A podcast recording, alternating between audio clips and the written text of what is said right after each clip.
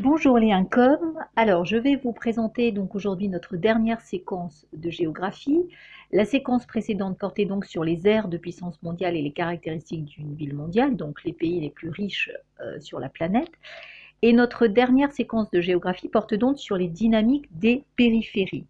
Alors, ce qu'il faut voir en introduction, c'est que avec la multiplication des échanges mondiaux, Certains pays du Sud vont connaître, connaissent donc à l'heure actuelle une croissance économique rapide. Ils sont qualifiés de puissance ou de pays émergents. Et puis, on a des pays qui restent malgré tout encore marqués beaucoup par la pauvreté et qui restent totalement en marge de la mondialisation. Alors, cette séquence, ça va être de montrer quelles sont les caractéristiques des périphéries et quelles sont les différentes dynamiques de ces périphéries, justement, dans la mondialisation. Alors en séance 1, donc un monde à l'écart du développement, on va essayer de voir les caractéristiques des périphéries. Tout d'abord, je vous avais proposé un texte en document 1, je vais vous le lire, sur le travail des enfants, un aspect du sous-développement en 2012. Le nombre global d'enfants en situation de travail a diminué d'un tiers depuis l'année 2000, passant de 246 millions à 168 millions. Plus de la moitié d'entre eux, c'est-à-dire 85 millions, effectuent des travaux dangereux. Ils étaient 171 millions en 2000. La région d'Asie-Pacifique continue à enregistrer le plus grand nombre d'enfants, presque 78 millions ou 9,3% de toute la population d'enfants.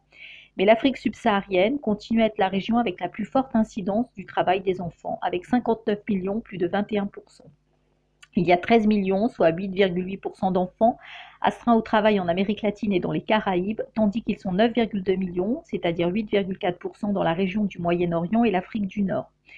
L'agriculture continue à être de loin le secteur avec le plus grand nombre d'enfants astreints au travail, 98 millions ou 59%, et le nombre d'enfants dans les services, 54 millions, et l'industrie, 12 millions, n'est nullement négligeable, principalement dans l'économie informelle. Hein, je vous ai mis l'économie informelle, c'est les petits métiers qui se créent en dehors de toute réglementation. Hein. ça, vous avez dû le faire en économie. Le travail des enfants chez les filles a diminué de 40% depuis 2000, alors que chez les garçons, la diminution et de 25%. Alors, en question 1, je vous demandais quelles sont les régions où se concentre le travail des enfants, dans quel secteur d'activité.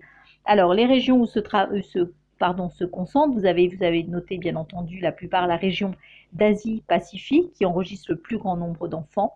Mais vous avez également l'Afrique subsaharienne où là aussi, hein, vous avez énormément euh, d'enfants qui travaillent.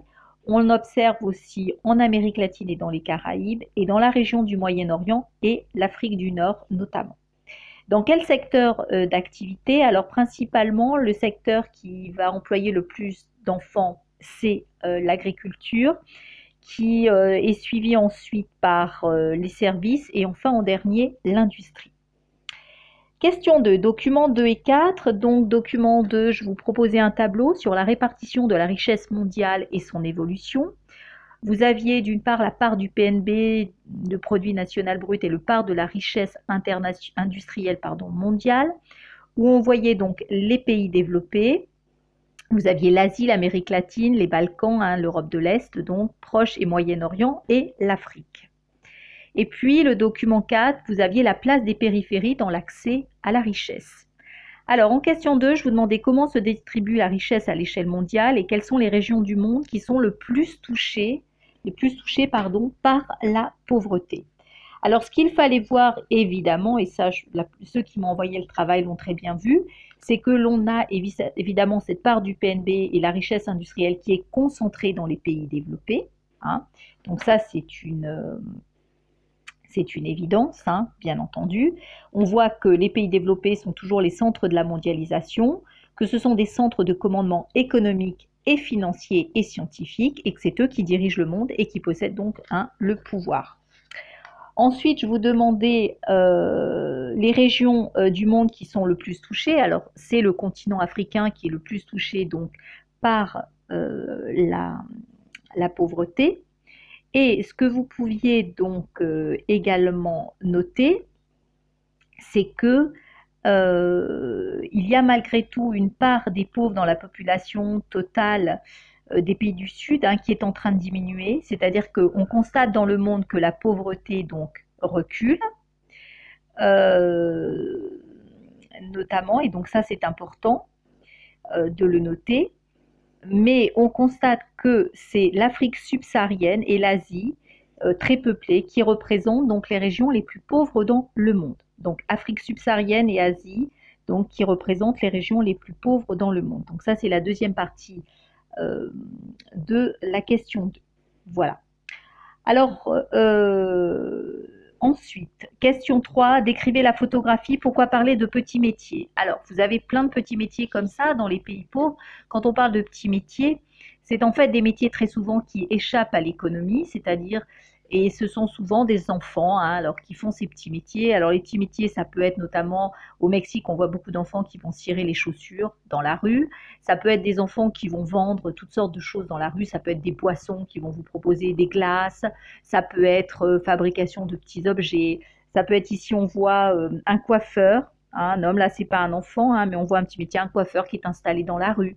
Donc, on voit tous ces petits métiers qui. Euh, alors, pourquoi on appelle donc euh, cela donc euh, petits métiers parce que ce sont des métiers, on va dire, qui sont faiblement productifs. Voilà, hein, les gens gagnent très peu d'argent avec ce genre de métier et petit parce que c'est très faiblement euh, productif. Il faut savoir que dans les pays périphériques, hein, dans ces périphéries, le premier secteur qui emploie, c'est l'agriculture. Hein. Je vous rappelle que, par exemple, en France, c'est pas du tout l'agriculture. Je vous ai dit, c'est nous, c'est le secteur tertiaire qui emploie le plus à l'heure actuelle, puis le secteur industriel et enfin l'agriculture. Alors que euh, avant la Seconde Guerre mondiale, c'était l'agriculture qui employait donc le plus de personnes. Euh, donc voilà, donc on voit ici que euh, cette agriculture occupe encore une place très importante. On a une faible proportion avec l'industrie et on voit que le travail manufacturier est faiblement productif et que c'est surtout dans ces périphéries, ce qu'il faut que vous notiez dans votre copie, c'est un travail très artisanal. Voilà. Quatrième question, vous aviez un tableau avec la place des périphéries dans l'accès à la richesse. Je vous demandais quelle est la part des pays intermédiaires dans la population et le PIB mondial. Alors ici, ce qu'il fallait vraiment observer, euh, tout simplement, c'était que euh, les pays du Sud occupent donc une faible, euh, une place marginale, on va dire, hein, dans cette production mondiale. Euh, et si vous voulez, les pays euh, à revenus faibles, c'est là où vit 80% de la population mondiale, ils ne produisent que 32% du PIB mondial. Donc voilà ce qu'il fallait noter. C'est-à-dire que vous avez une forte concentration de population, c'est-à-dire 80% de la population, notez bien ça, 80% de la population mondiale, mais cette population, ces 80%, ne produisent que 32% du PIB mondial. Voilà. Ensuite, euh, alors vous avez bien compris, donc les 20% vivent dans les pays riches et produisent donc le reste hein, au niveau de la richesse. Peu d'habitants et pourtant on produit le plus de richesse possible. Dernière question, quel lien peut-on établir entre le niveau de richesse et le travail des enfants alors, plus, euh, bah, ça vous l'avez aussi euh, très bien euh, noté, c'est-à-dire que plus les, enfants vivent dans des pays riches, hein, plus bah, le travail des enfants baisse, plus le pays est pauvre, plus le travail des enfants augmente. C'est-à-dire que dans les pays riches, les enfants vont à l'école, les enfants ont des soins médicaux, etc dans les pays pauvres, les enfants travaillent, voilà, et ne vont pas à l'école puisque l'école est payante. Euh, il faut voir donc que, en raison de cette pauvreté, les conditions de vie de ces habitants sont très précaires. Hein. Il y a des problèmes d'accès à l'eau potable, il y a des problèmes d'accès donc euh, aux infrastructures sanitaires, il y a des problèmes d'accès à l'éducation. Euh, je vous rappelle quand même qu'il y a quand même à l'heure actuelle 1,2 milliard de personnes dans le monde qui ont moins de 1 1,25 dollars par jour. Hein. D'où le travail des enfants qui est encore très répandu. Voilà. Alors, ce qu'il fallait retenir de cette leçon, je, de toute façon, hein, comme d'habitude, je vous envoie la trace écrite sur cette séance 1. Ce qu'il faut retenir sur donc euh, ces pays dits périphériques, c'est qu'ils sont caractérisés par des conditions de vie difficiles, avec une pauvreté qui persiste, qui ne permet pas de satisfaire les besoins de base, c'est-à-dire l'alimentation, la santé, l'intégration sociale grâce à l'éducation d'une grande partie de la population. On voit qu'il y a des indicateurs de développement qui montrent quand même malgré tout une amélioration du niveau de vie, mais avec de très fortes inégalités parmi les pays du Sud.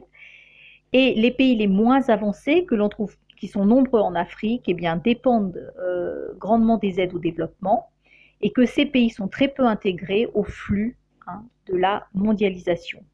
Les définitions à retenir, évidemment, c'est les pays les moins avancés, PMA, c'est un pays dont les développements sont très faibles, et les pays émergents, évidemment, pays du Sud, dont les conditions de vie rattrapent celles des pays du Nord, comme le Brésil, la Chine, l'Afrique du Sud, etc.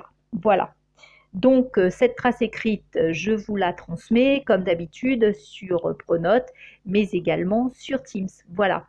Eh bien, je vous dis à bientôt.